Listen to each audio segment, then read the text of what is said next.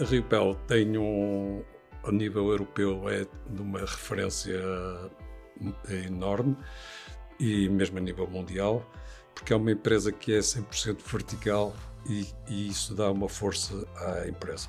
Como tem decorrido o processo de internacionalização da empresa? O mercado português era um mercado relativamente na nossa ótica, pequeno para as nossas ambições. Começamos a exportar a partir de 1958, conseguimos superar as, as dificuldades maiores que nos foram aparecendo, mas é lógico que a concorrência, desde que começou a globalização, abriu-se um mercado muito maior e um mercado com demasiada concorrência, alguma dela concorrência um pouco desleal.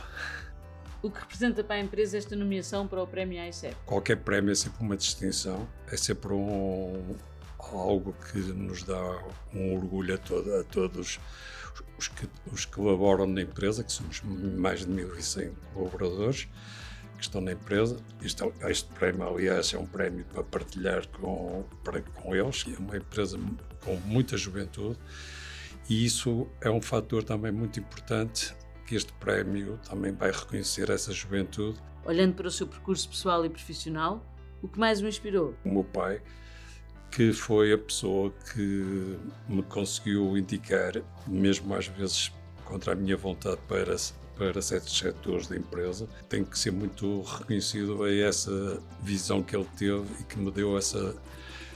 me deu o que eu acho que falta a muita gente em Portugal, que é conhecer as empresas bem por dentro.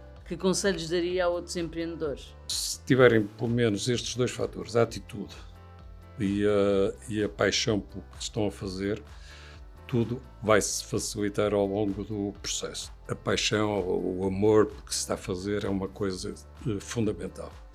Por exemplo, no meu caso, ainda hoje, ao fim destes 40 anos de empresa, o que eu mais gosto é ir para a empresa todos os dias.